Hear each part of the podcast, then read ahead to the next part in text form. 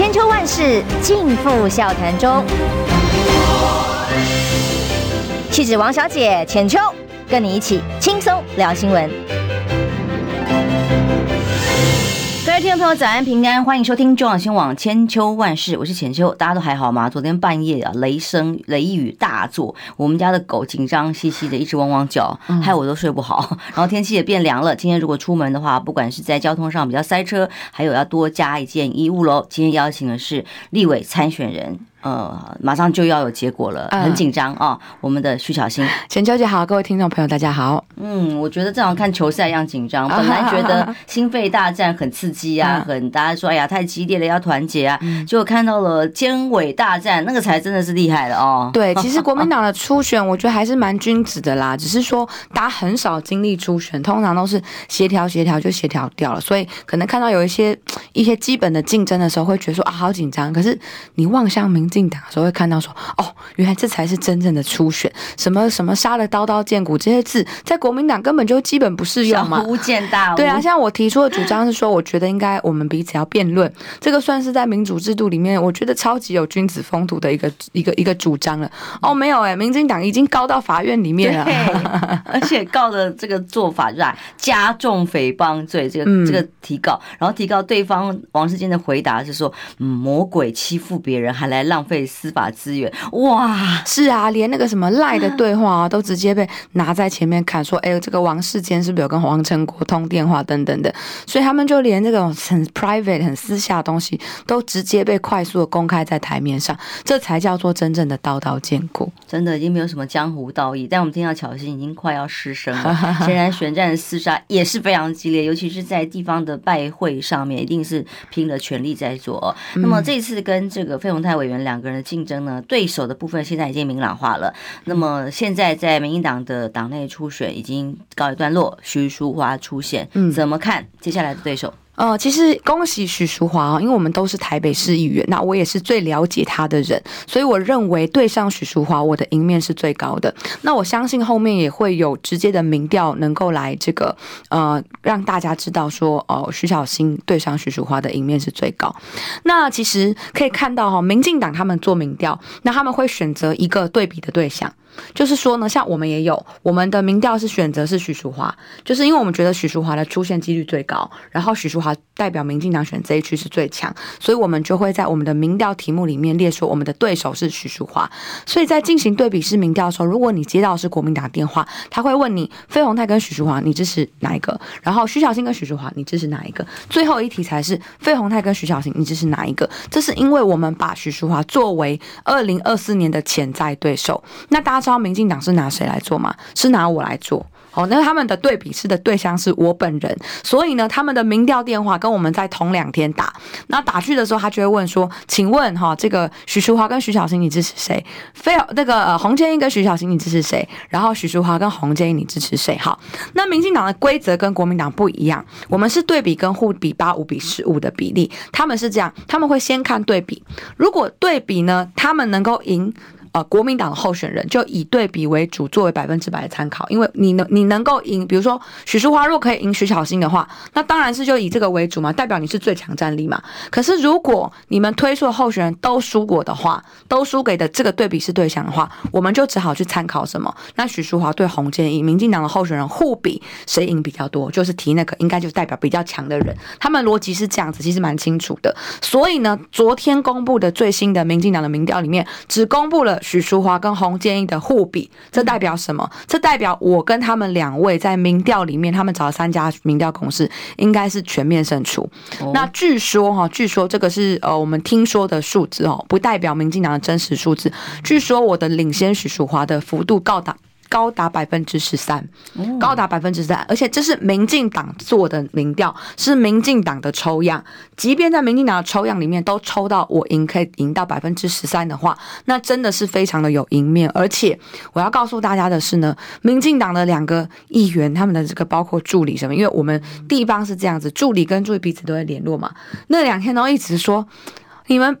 支持者太多了啦，一直在跟我唯一支持徐小新干嘛啦？就他们打那个电话不是打了两天吗？他们样本数一直不足的原因，其中一个是第一题问许淑华跟徐小新，唯一支持徐小新；第二题呃洪建跟徐小新，我支持徐小新；第三题那个许淑华跟洪建义挂电话。就是他就想说啊，民进党民调不要，我要接国民党的，赶快挂掉。然后呢，他们就发现说，哎，这样子不算一通成功的样本，哦、这样是失败的，对，失败。所以他们本来一天晚上要做完一千多份，然后隔天公布，结果他们加时到。变成两天才做完，因为太多我们的支持者在家里帮我们顾电话，所以立委初选的民调，它不只是一个呃所谓一般的民调而已，它其实有很多组织动员，然后跟你的支持者到底贴不贴的元素在里面。对，它是一个指标，所以很多人以为徐巧芯只打空战，其实这是一个呃。片面的观察，那我们在陆战的实力也比大家想象的强。这个表现在我们的支持者在家等电话讲，唯一支持徐小新的比例很明显是高的。所以民进党这边一直传来讯息说，你们支持者怎么一直在家顾电话？那所以许淑华的支持者，我也坦白告诉大家，很多在家顾电话的。所以许淑华的基本盘比大家目前看到的数字会好很多。所以他是属于那种我们在前期民调会赢他，可是如果你提的人选不对的时候，后面会被主。逐步追上，因为他有很稳固的基本盘，即使在我这边都接到超多许淑华的支持者电话，在家里顾的，所以我们也一直抱怨说，哎、我们怎么都是许淑华的？他们都在抱怨说，哎、怎么我们都是徐巧芯的？确实有这样子的现象，所以我会认为说，其实啊、国民党在这次的民调初选里面，到时候结果公布给大家看的时候，大家就可以去思考说，到底未来我们的提名机制要怎么走，才能够最符合民意，才能够最符合说。推出最强战力。嗯，现在很多朋友在关心你声音沙哑，要你保重。然后也谢谢斗内我们的朋友啊，许荣志他是说帮小新加油，逆风需要年轻人的战斗力，要战到二零二四哦。那么这这次的这个初选投票来讲，我看得出来，感觉很强烈啦，也不是看出来，就是感觉很强烈，就是在民进党的效率上面，还有这个执行程序上面非常快速。对，而且包括民调的速度，你看时间，呃，可以把初选的时间。压缩到最短哦，赶快选出一组人选，然后赶快开始打仗了哦。像比方说许淑华，我是不知道你刚刚讲到小新讲了一个重点，说他们内部民调调查出来，如果小新的领先幅度是十三百分比的话，那么当然现在出现的不管是许淑华还是洪建义都会很紧张。所以许淑华出现之后，立刻公布是说宣布是说哦，还要去跟洪建义道歉哦，初选当中的磨合啊，赶快要来整合。道歉没有用啦，他洪建义到后来都还是很生气。但是我我爆一个料哈，民进党他们。多有效率，大家知道吗？据说，据说就在我们正在做两边的民调，就我们已经这里国民党在初选有两家民调公司在执行嘛，民进党有三家嘛，还有另外的不知道是绿营的派系还是他们党中央不知道，但是就是绿营还有另外一家民调正在监测我跟费鸿泰委员的状况。哦，所以为什么外面会所谓的谣传？什么意思？民调公司去监测另外两个人，民调公司负责调查的。对，我有，我们有两家民调，他们有三家民调。我们确实有选民接到第六家民调。嗯，本来应该只有五家，对不对？委托的就是五家而已。对啊，他们他们三我们二嘛，有第六家民调，在我们我跟费委员在进行民调的过程当中执行。因为有选民告诉我说，他接到某某大学的民调，我想说，哎，不是我们的，我本来以为是民进党，结果后来我看到民进党的最后公布的那个名单里面没有那一个民调公司，但是他有在执行调查，所以代表说有人在监测我们的。国民党现在内部的选举的民调状况，这是一件非常诡异，而且呃，对于选战精密计算跟科学化处理的方式，所以他们同步的在测他们的候选人到底真正输我们多少，然后我跟费委员之间的差距是多少，然后国民党到底他们认为谁会出现？从民调的角度，所以在外面有流传一个呃民调，说我领先了，我直接讲数字，领先百分之五以上。嗯，那个那个数据呢？哦，后来去研究，因为昨天费委员就说是不是有人泄密或什么的，然后黄旅主委也说，呃，我自己都不知道民调怎么会有人知道，然后我也说我不知道确切的数字，我只是。我听完之后，我认为我自己是领先，但那个数字我不晓得啊。后来我就去不断的打听之后，我发现说，哦，其实除了国民党、民进党之外，还有另外一组神秘的人，他们正在测我们这一区，测到的民调结果是徐巧芯在国民党的游戏规则里面计算领先百分之五以上。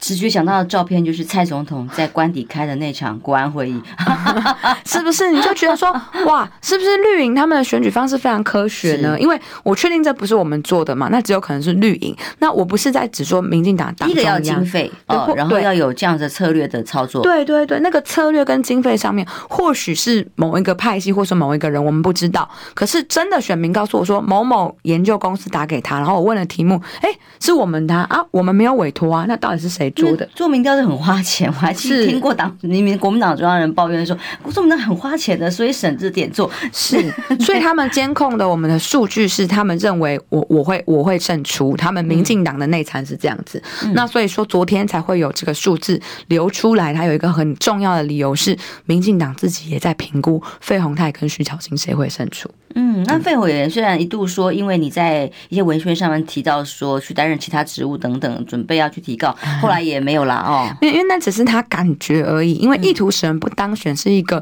很严肃的法律术语，他也需要满足一些法律上的条件。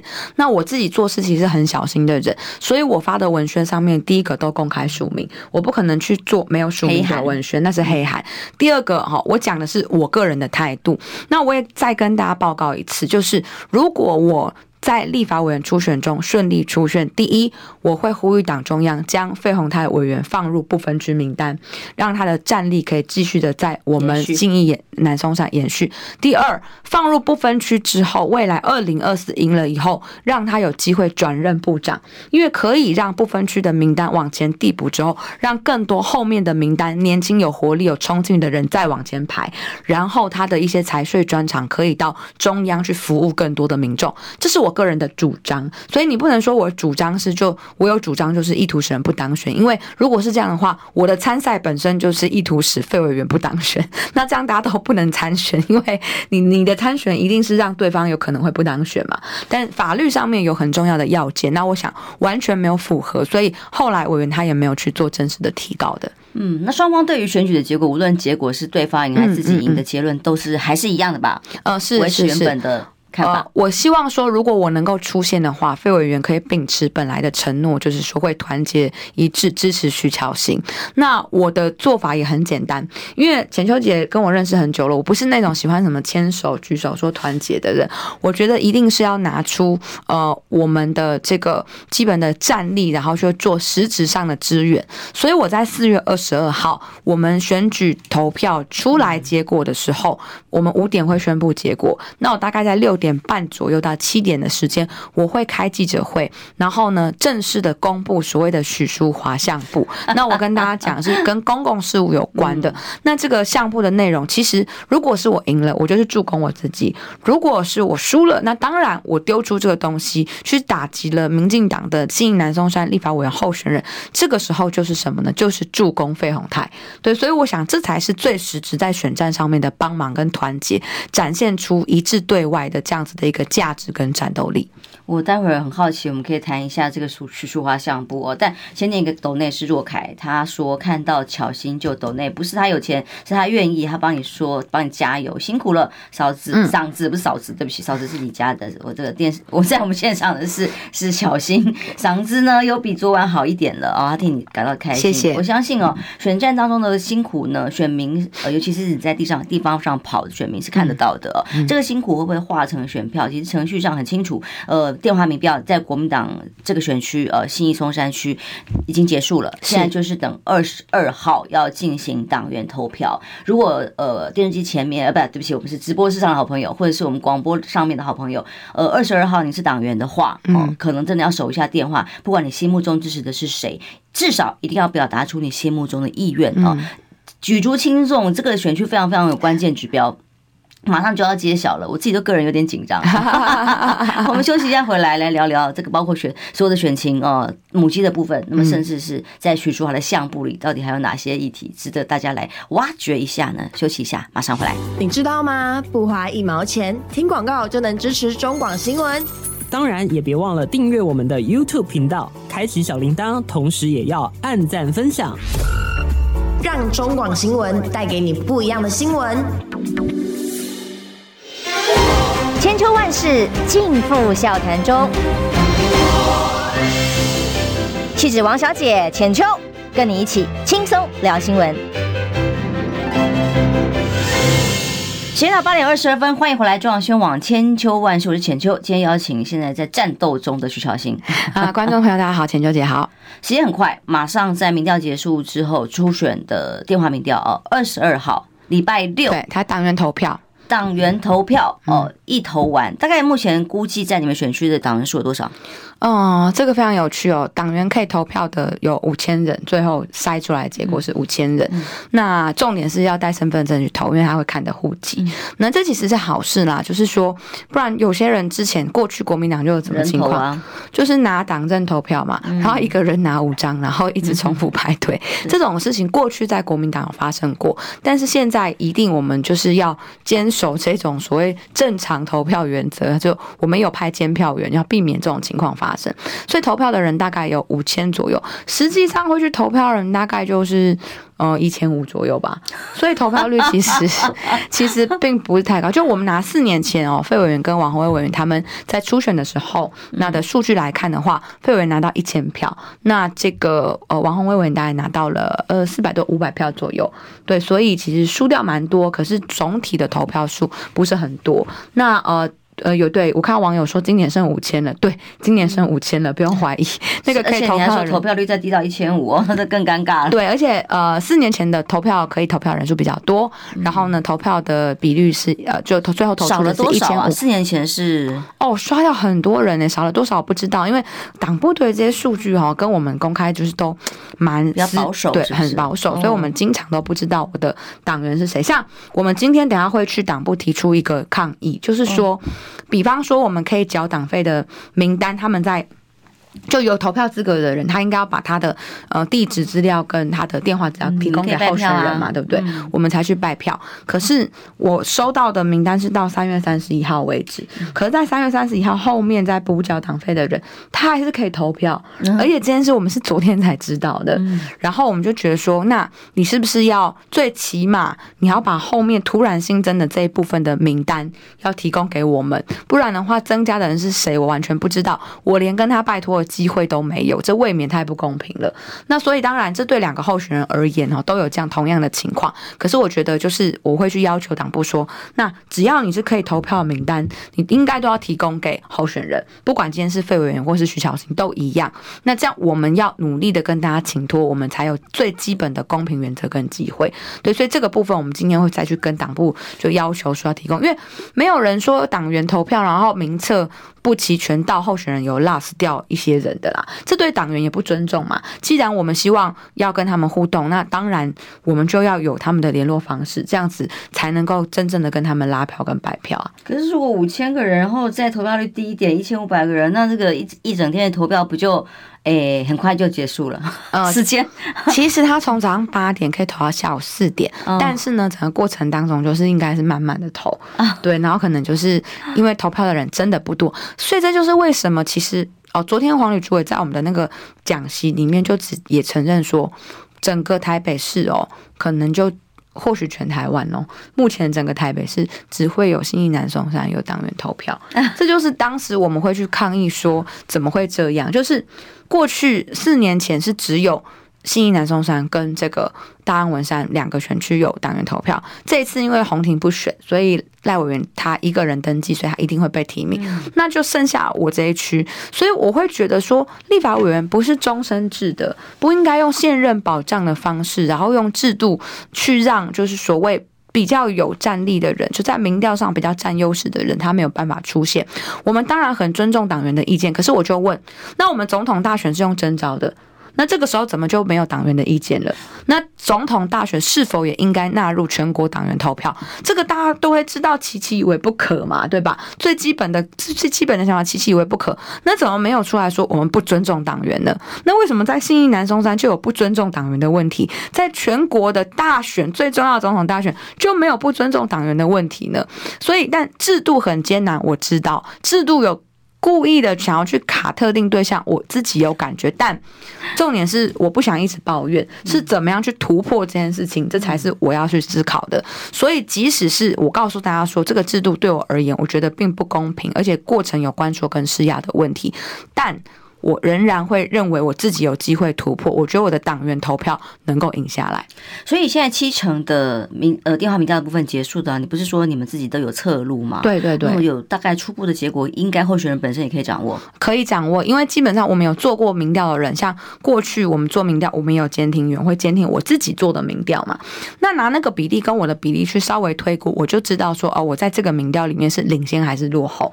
那赢或是输其实很好分辨，但是赢多少那个数字是难分辨。所以昨天记者来问我的时候，我才会说具体的数字不知道，但是我方阵营当然会有我方阵营自己各私下的这个评估。评估嗯、对，那但是是领先或是落后，民调是赢或是输，这个基本上我看我监听到的个数我就知道了。所以我很有信心的跟大家说明说，我个人的判断，我在四月十六到四月十八号的民调当中呢，两份都是胜出的，这是我自己跟自己阵营的判断。嗯，但再就是比例了，如果党员投票的比例占比也有三成的话，将会影响最后的结果。所以待会儿你也很忙哦，十点半也要去召开记者会，跟党员报告。是跟党员报告的记者会。好，那么所以接下来，如果不管你们两位，你当然很有信心自己可以出现的时候，如果面对的许淑华来打这场接接下来的仗哦，你的相簿哦，刚刚已经讲了，不是指个人 呃精彩的私生活，没有这个，毕竟也无关于公共议题啦。那只要是单身，大家自由嘛。但是呃，对于公共议题上的掌握，这个相簿如果真的要对战，公布出来，主要内容是在于哎。疏失吗？渎职吗？对于我认为是渎职。哈，我认为是他作为一个议员就已经非常的不合格，有渎职的问题。那如果是这样子的话，民进党怎么可以提名这样子的人去做立法委员？我跟许淑华跟洪建义两位，我们都在议会共事，但是呢，洪建义在于。哦，议会问政的认真程度上面明显高于徐淑华，非常明显的高于徐淑华，这是我们所有议员共同的观察。我跟他们两个都在同样的委员会曾经出现过。那谁在问政服务上面比较认真，其实非常清楚。那徐淑华可能就是赢在他的知名度比较高啦，所以在民调上面他对上啊洪建。通常在民进党的选区投选民结构很特别，就是漂亮的女生通常就会赢嘛。嗯、这个好像就算是。是美女是个刚刚没见都没见过的漂亮的女生出来选，嗯、几乎在呃老将过去好几次被刷掉，都是因为这样个原因。嗯、是，所以呢，我们就要讲说，许淑华她看起来就是说哦，让大家觉得说她还是一个很拼跟很努力的人。可是她真的有去照顾我们的选区朋友吗？就在很多服务上，或许她是有做的哈。民进党在做服务上面，不可讳言的是，他们也有在努力。我不会去否认，即便是民进党他们任何一方，但是在很多关键的议题上面，他仍然是民进党。我举例来讲好了，最近敦化国小的学童被民进党的侧翼绿营侧翼去抹红，说呢有一个作家他写说敦化国小的学生戴的那个红领巾，跟中国大陆的共产党的小朋友是一样的。红卫兵啊，红卫兵，他们直接指控敦化国小在我们的学区里面哦，敦化国小的学生是红卫兵。我跟许淑华这一个会期都是抽到教育委员会，我们是教育委员会里里面的委员，我们都会，我都会站出来跟家长会长联系，然后讲说，这整个过程简书培的咨询是荒腔走板，是他去被抹黑，对，他去抹红敦化国小的学生，让那些小孩子的脸被揭露出来，被大家看到，然后抹红他们是红卫兵，抹红他们是共产党，甚至像连校长现在都被教育局惩处，但是这些家长都认为没有错，小孩子没有错，校长没有错，他们觉得好不容易有一个不错的校长。对，他们不希望因为这样子的事情，因为简书培了一个质询，然后校长被惩处，甚至万一被撤换，确定没有撤换哈，那。但但是呢，这些孩子们被抹红这件事太无辜了。所有敦化国小曾经毕业生家长，然后学长姐都不能接受。请问许淑华，你有没有站出来为这些孩子讲过任何一句话？你跟我同样都是同属教育委员会的委员，为什么你对于这些敦化国小的学童，他们被你同新潮流派系就坐你附近，同样都是新潮流的人在伤害我们选区的选民的时候，许淑华你就不敢说话了吗？这是一个很严肃的问题嘛？你借你在派系的利益里面，你就是新潮流的党意立委、党意议员嘛？如果今天这个荒腔走板的议题是简舒培提出来的，即便你心里知道伤害到我们的孩子了，伤害到我们的选民朋友了，你一句话不敢吭，那请问未来你到国会里面，当新潮流的利益伤害到全民利益的时候，你作为新义南松山的立法委员，你敢出来帮你的居民讲半句话吗？绝对不敢。这个事情上面已经很明显了，所以其实这就是我们选战已经开打了。许淑华既然被列为我们的民调的假想对象，许淑华就是我们在信义南松山里面，那我们要挑战的对手。他过去所做的所有公共领域的事情，当然都要被列出来检查跟参考。我过去曾经爆料过一个林炳书妈妈的告别式，出动一大堆的警力来维安，是谁下的条子？是谁下的公文？就是许淑华下的公文。他敢出来否认吗？他不敢出来否认，甚至当时还透过私下管道去施压，要求说那份公文绝对不能流出去。这些事情都曾经发生过，所以新潮流的利益就是许淑华的利益，段宜康的利益就是许淑华的利益。信南松山的好朋友们，不用误以为平常跟你们拉票拜票那个好像很有礼貌、很认真服务的人，他真的会帮你。一开始会帮，碰到新潮流利益的时候就不敢帮了；碰到财团利益的时候就不敢帮了。当时在柯文哲的所谓有一个事件里面，哈，我们不能讲太清楚，这个之后我还会打，反正就是。柯文哲那个时候，呃，碰到了一个案子，是有一个财团的老板，他的小孩，然后大家回去找新闻都有，然后呢，就是可能跟记者有冲突。嗯，徐淑华那个时候看到，哎，柯文哲要落难了，赶快跑去帮助那个记者，说：“哇，我要来帮你，我要谴责柯文哲。”就后来财团的人不知道做了什么，然后去关心以后，马上丢包记者。本来说想要透过这个事件，然后帮记者去攻击柯文哲，哎，有利可图的时候很积极，结果哎，背后的力量出现，哇，真的有财团出来讲的时候，新潮流的嘛，很多派系的利益之后，哎，马上丢包原本记者，骂完柯文哲人就跑了啦。真正要帮你的选民讲话，帮记者讲话的时候没半点啦，还想要去协调他们彼此，哎。这种蛇一样通的方式，这我讲的不是法律上的蛇一样通哈，请注意。那这种这种官说这种协调的方式，就是新潮流的嘴脸。所以韩市长曾经说过，新潮流真下流，看到好处口水流，就彻底的展现在许淑华的行为上面。好，所以你看，我等等一下，我十点半的记者会这一段我也会讲，就是我们已经正式的开始进行我们的整个选战攻防了。就不管党员投票结果如何，我向所有的党员报。报告跟发誓，我们就是全力的晋级，因为徐巧芯是最有机会拉下徐淑华的人。上一届只差六千票，这一届你看到我们的，等一下会谈到大选，赖清德民调领先的情况之下，如果推出了错误的候选人，那抱歉，你以为很蓝的选区都可能会在民进党的操盘之下变天，所以我才要拜托所有的党员朋友要顾全大局。对，为了大局，我们应该要选出对的候选人。嗯，的确哦，新潮流系是现在赖清德对于自己在党内选举的时候也的一个障碍，因为嗯，还是他自己还是舍不得放新潮流的这个无远佛界的影响力呢。那当然，其他派系的人都认为。吃假汤假替啦哈，所以好处吃干抹净，所以其他派系都看不惯。但很多期许啊，民党人跳出来说，希望他真的正式参选的时候，可以宣布跟新潮流划清界限，成为一个全党不分派系的呃，愿意一起来努力的这个候选人。结果他后来最终也还是没有宣布嘛。那毕竟还是以新潮流的角色之姿哦，在各地做协调，大家都认为哦，那个好处恐怕又要给新潮流拿光光，其他人也没有位置可以分。好。刚刚刚刚线上有朋友在在反映说，我们线上是不是有点卡哦？帮我们注意，如果有问题的话，哈，哦，好像已经恢复了。想说又要变民主了吗？在立法院谈 NCC 这个议题，这专案报告仍然人数众多的情况之下，再度的让这个陈耀祥过关。我们在谈总统大选之前，要不要先谈谈？你看看在立法院，为什么立法院需要一些战力比较强的委员能够进去一起攻防哦？尤其是这次立委选举真的太重要了。在我们看到了当一党独大的结果，立法院所有的。法案几乎以人数优势的话，不管对不对，对的人民的利益是什么，攸不攸关？你看 NCC 想要通过谁通过谁，想要呃阻止哪个电视台继续发声，就把他喉咙给掐住了。那么既然这样，主委在立法院一样没有办法得到任何的惩戒。嗯，我觉得这个事情哦，是我们的战斗方向错误。就是如果我们是举牌在陈耀祥面前抗议的话，民进党的脸皮有多厚，你们不会不知道。陈耀祥他就算自己受不了这样子。子的压力，他也不可能会下去。为什么呢？党不让他走啊，党就是要陈耀祥嘛，因为只有陈耀祥才会，就是说在这些议题上面硬去做这些荒腔走板的事情，最听话嘛。当时呢，骇客文件里面有讲嘛，NCC 要找最能配合党的人嘛，所以陈耀祥他就算是你在他面前羞辱他、辱骂他，抱歉，他不动如山。那要从哪里去下手呢？从民进党的立委去下手，就是说民进党哪个立委你敢挺陈耀祥？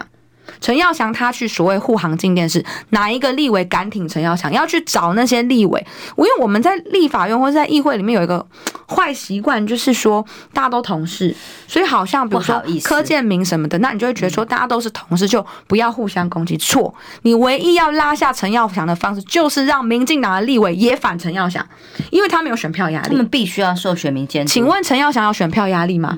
陈耀祥是一个政要官，他政务官，他没有选票压力，他只要。党挺他，他就是稳稳的做到这个任期结束为止嘛。蔡英文下台之前，陈耀祥他只要党挺他，抱歉，因为蔡英文是人民选出来的，基本上你很难去把他换掉，你只能等任期结束，等下一个赖清德。所以你要嘛是从赖清德新潮流的角度下手，就是陈耀祥继续在这里会让赖清德受伤，这时候他们就要思考说要不要撤换陈耀祥。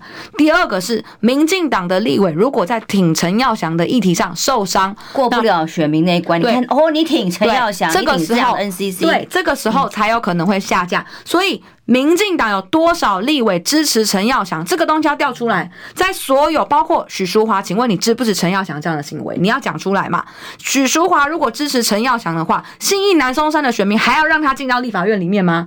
所以这个才是真正你要去思考到民进党他怕什么？国民党过去立委没有想民进党怕什么？他们怕什么？他们怕不能执政，他们怕政党利益流失，他们怕没有选票。所以你要从选票下手，让民众知道他们的。真面目是要从有选票的人去下手，才有可能把他们搞下台。在镜头前只是喊喊口号、举举牌，只是给媒体看，呃，而且新闻常常出不去。我常常看不到这个效果，显然也已经告诉大家是没有用的。几乎每个法案，或者是所有的他们想要提的这个专案报告，几乎都是不了了之。嗯，呃，何先先刚刚又给我们个超级留言，抖内他帮跟我跟我们两位说早安哦，然后他说小新的战力一定可以，他用的是分化民进党派系的尴尬，新潮流跟其他派系，他们自己内部就已经够尴尬，实在不太需要分化，恩恩怨很多，绝对不是表面的。和谐，乔心加油！嗯、是，所以你要去思考，是说现在陈耀祥在力挺他的人是哪一个派系的？有没有哪一个派系其实他不支持陈耀祥的？那你某种程度，你就要去。打那个支持陈耀祥的派系，让不支持陈耀祥派系起来，再把人换掉之后，那下一个人就算他要再做一次同样的事情，那抱歉，那前面已经被折损一半了，那你后面你要跟他做一样，是他的难度就会变高。所以你要从不是只是说抗议，然后做给大家看说，说哦，我有在，好像我有在监督的这个表现。你要从实际上民进党他内心深处最害怕的事情去着手，他们最害怕就是没有选票。民进党什么不怕？怕。没选票跟没钱，就这两件事情。嗯嗯嗯。但是现在，呃，最重要最重要的，在初选这个这一关，给大家的真的最重要的思考是，谁可以在二零二四啊拿下来胜利啊？而谁可以在二零二四，还有母鸡也是一样啊，不要再让。民进党一党独大，为所欲为。如果立法院在持续出现这种一党独大、一面倒的情况之下，看看大家没有在关心民生重要的议题啊，有在关心民众的感受吗？哦，命都快活不下去，对他们来讲，只有选票，只有这个接下来的炒作最重要哦。所以很重要，真的哦，这件事情在您投下任何，不管是在初选啊、党员票啊、任何票的时候，都要想到这一点：怎么样让台湾民主正式的真的常轨化，不要再一党独大，发生在莫名其妙的现在这个现况哦。好，我们休息一下，回来来谈谈母鸡啦。母鸡也很热闹，从郭台铭的记者会到侯友宜出国去，我看到的是旁边有个弟兄妹，没啦，想太多。休息一下，马上回来。听不够吗？快上各大 Podcast 平台搜寻中广新闻网新闻，还有精彩节目都准时推送给您，带您听不一样的新闻。中广新闻。千秋万世尽付笑谈中。气质王小姐浅秋，跟你一起轻松聊新闻。欢迎回来，中广新千秋万世最后一段时间了，来谈谈其实也很重要的这个党内接下来国民党要提名的候选人到底是谁？嗯、郭台铭国外回来啊、哦，展现他的国际高度。嗯、那么侯友谊呃，昨天晚上出访一抵达到了新加坡，那喊出来是要让新北市，哎，让世界看到台湾，让新北市。让台湾再再再什么再造，说绕口也不太有重点啊，对不起啊，但但我不知道他要拉的高度是什么，但是不是这一次在新加坡会见到相关的重量级的政治人物啊？呃，这个给他的意见，让他可以在两岸的平衡、美中的对战当中有个新的角度跟看法，大家都很关注。你怎么看接下来呢？现在在拖，可能五月中，可能六月啊，目前还是很多人认为，哎，是不是因为党主席有一些私心，以至于让这个程序目前还在迟迟的卡关当中，我觉得第一个事情是说哈，这个在。征召正式征召之前的空窗期，到底要打民进党什么议题？然后有没有真的在组织？然后跟民党，尤其是赖清德这一边在作战？这个事是我觉得是当务之急，是最重要的。我从三月喊到现在，已经又隔了一个月了。那所以这个部分如果没有做起来的话，那当然你会看到，呃，赖清德庆祝行情就一直维持在那边。那国民党这里要往上追，又需要一点时间。那蓝营的选民是，如果你没有领先的气势的。话，它很容易就是会萎缩的这个呃个性，那就会造成整个选举大家的更加的担忧。好，所以我觉得第一件事情是主攻部队应该要建好，而且要开始出击了，不能等到征召以后才开始做。那第二个部分是说，不是好多人吗？哈，文成会十几二十个人，对啊，但是就没有。听到或是看到有什么样，真的是对他们有伤筋动骨的这个表现嘛？那也也不是想要批评他们，只是说，呃，这个是客观，我们自己的感受感觉不太对。战斗团队要没有什么很大的一个料，是让大家觉得说好像有伤到赖清德，或是说民进党现在的主要候选人，好像都没有那个大议题出来嘛？对，所以这是蛮可惜的一件事情。那反而是哦，民进党一直透过很多的方式，不管是去。攻郭台铭或是侯友谊，那两个人其实都呃被民进党攻有一点点受伤，主导上完全是一面倒，对，就有一点受伤啦。嗯、但是这个受伤明明是很简单就可以说明的事情，可是我们好像在回应上面、反应上面也慢半拍，又落入解释。和落日解释这个事情，就像侯友谊市长他被攻击那个五百万的事情，有一点落入解释。这事情我就有点看不懂，因为很清楚、很简单，把讲清楚不就得了吗？对，因为我最近呃，在这个初选期间嘛，然后我还是会看，除了我自己在跑路这样，还是会看一下新闻。我就想说，这五百万的事情，这不是很简单吗？这不是两句话就是可以解决吗？我问哪一个政治人物不不募款？请问赖清德，你今年募不募款？请问赖清德，你帮不帮你的立法委员募款？请问何伯文，今年赖清德会不会帮你募款？三句话。如果民进党自己有募款的话，凭什么说国民党这里有人协助募款叫做蛇一样疼？他今天他不是说你去那个选区，你你不选我给你五百万哦，不是哦，他不是拿来做交换条件哦，他是说如果你可以去另外一个选区选，你有困难，那我们大家可以一起都共同帮你募款，这是很好的事啊！我听到都觉得说，国民党如果都这样子帮每一个候选人去思考的话，就有希望，就有希望啦。民进党我就问你，新潮流募不募款嘛？那林炳书平常都在干嘛的嘛？林炳书在二零二零年的。的啊，不是二零二零年的选举期间前夕，在他脸书上贴了这么多跟民进党立委的合照，我就问他没事找你拍照做什么嘛？你新潮流有没有帮他募款嘛？林传媒曾经做出一个独家说，有一个民进党新潮流的大佬两千多万这样子就是存花存花，然后呢，甚至还有人有收过这个来自林炳书友好公司的募款。那请问这个有没有问题呢？正常的政治现金募款没有问题，而且最后他也根本没有去选，就也没有这五百万嘛。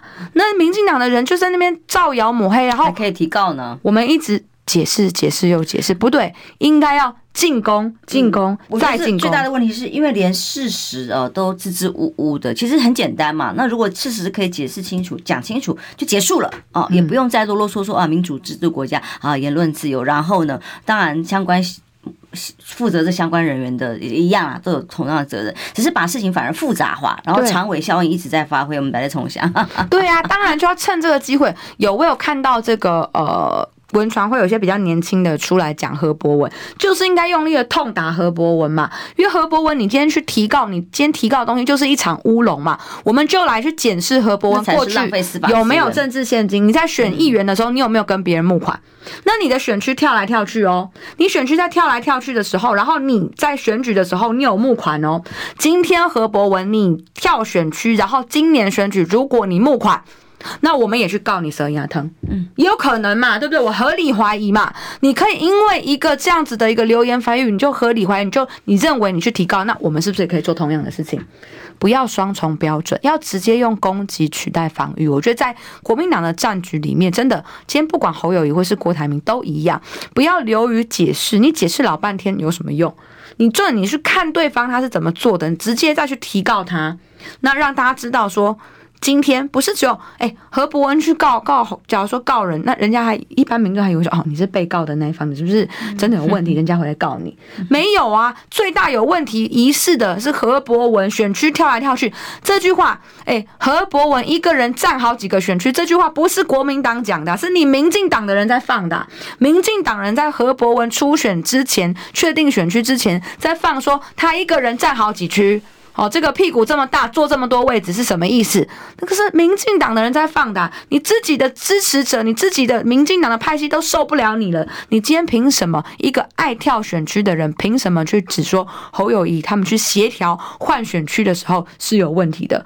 一个政党赖清德可以去协调谁不选谁不选谁不选，他协调多少人了？他协调多少？他有没有去协调王世坚加退选？今天是监委大战最后一天，赖清德。派系，民进党中央有没有协调叫王世坚不要选跟何志伟选，去选王王宏威那区有没有？那你们可以协调，别人不能协调。赖清德协调就是很棒，党主席很棒。如果今天是侯友宜去协调，就是哦，你们在蛇牙疼，这是什么样的标准？你们可以看看民进党这个政党的脸皮有多厚。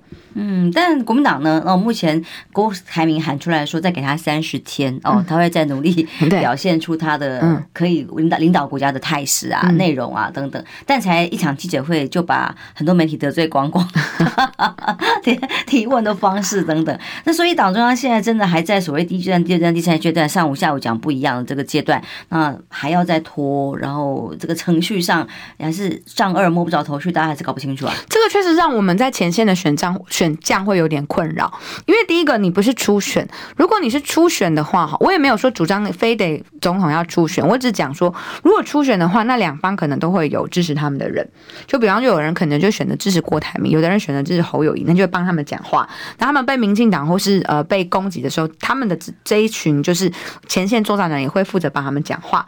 可是因为现在是征召的，所以相对我来说，哎，最后一题谁我也不知道，那也不是看民调决定，那根本怎么决定我也不知道。那这两个人，我们大家都觉得说，那可能都会被提名吧？好，就是都，所以 就是都帮，对，怎么帮不知道，所以就只能在旁边有点吃瓜群众的这种感觉。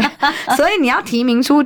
提名人以后，我们大家才会出现就统一帮那个人嘛。对对对，不然你你你帮错人的时候，会觉得说，哎，那这样是不是好像就很有点奇怪？因为初选是两边会会有竞争，那你选择阵营这个是正常，反正初选完以后团结一致。可是征招的概念完全不是这样子，那我们就会多数的人，包括我在内，就会觉得说，好吧，那就等你们征招完之后再通知我吧。选民也一样啊，对你先对啊，选民也一样，你们先做完再通知我哈，我再看你们提谁再说，对，然后再再来一起来帮他吧，好，就会变。变成是这个样子，那诶。民进党就趁这段时间，那你没有组织好一个防御部队，保护郭台铭跟侯友谊两个人的时候，那就很糟糕。所以我觉得党中央这边是，既然你把两个人都视为可能人选的话，那你两个人都要去保护他，你不要让其中一个人受伤太多，是受伤更重吧？对，因为我不知道程序走下来，你会征召谁？我们真的是不知道。嗯，因为这件事很尴尬哦。侯友谊这边呃也觉得，其实侯尊颖这边我也沟通了一下，了解一下他们的想法，他们也觉得很无奈啊。哦，也很多无助的地方，也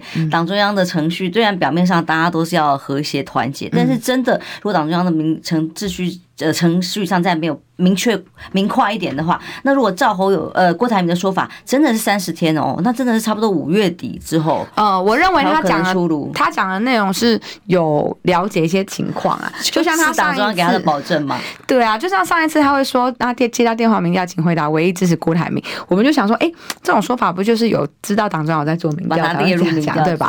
对，对啊，像如果是我会讲说唯一支持徐小一定是有民调嘛，嗯、因为像我们党员投票没有所谓唯一支持的问题，只能盖一个。可是电话民调唯一支持是有加分的，哈，对候选人来说，所以这是一个民调策略。他那天讲，当时副秘书长出来，我们问他说，他还他还跟我讲说，哦，我们去跟候选人或相关可能的人士接触的时候，都没有谈到民调的问题。呃，对，但他为什么会招致三十天？就是、这，个也让大家觉得很神秘哦。所以我觉得他讲的应该也不是假的啦。其实，在这一点上面，我觉得郭台铭，我比较相信郭台铭说的，就是有民调，哈，有滚动式，然后有内参作为提名依据，然后呢，会在三十天以后做正式的提名。我觉得他都讲到这样了，对啊，我会把不能讲的秘密都讲出来，比党中央还清楚。对，我会比较，我会比较相信他透露的资讯。